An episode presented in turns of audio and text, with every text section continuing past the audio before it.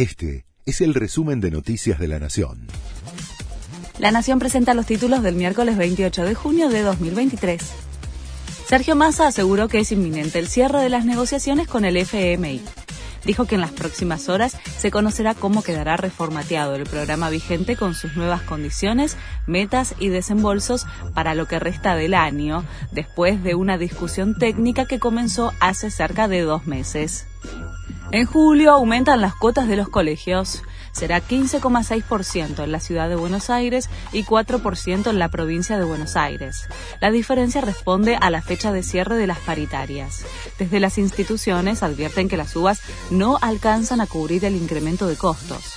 El gobierno había acordado aumentos de hasta 3,35% hasta julio con las cámaras del sector. La justicia de Brasil halló culpable de abuso de poder a Jair Bolsonaro. Es por una causa que investiga una reunión en la que el expresidente brasileño convocó a medio centenar de embajadores en la residencia oficial de la presidencia el 18 de junio de 2022 para descalificar el sistema electoral. El juez a cargo del caso pidió la inhabilitación de Bolsonaro por ocho años. Preocupación por la salud de Silvina Luna. Está internada en terapia intensiva y sedada. Su salud se fue deteriorando desde que se sometió a una intervención estética en el 2011 a cargo del médico Aníbal Lotoki, que le inyectó biopolímeros en sus glúteos, lo que le ocasionó insuficiencia renal y ahora necesita un trasplante de riñón.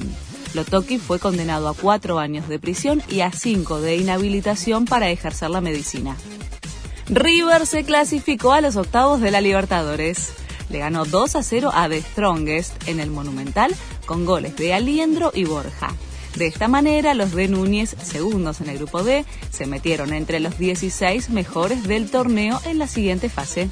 Este fue el resumen de Noticias de la Nación.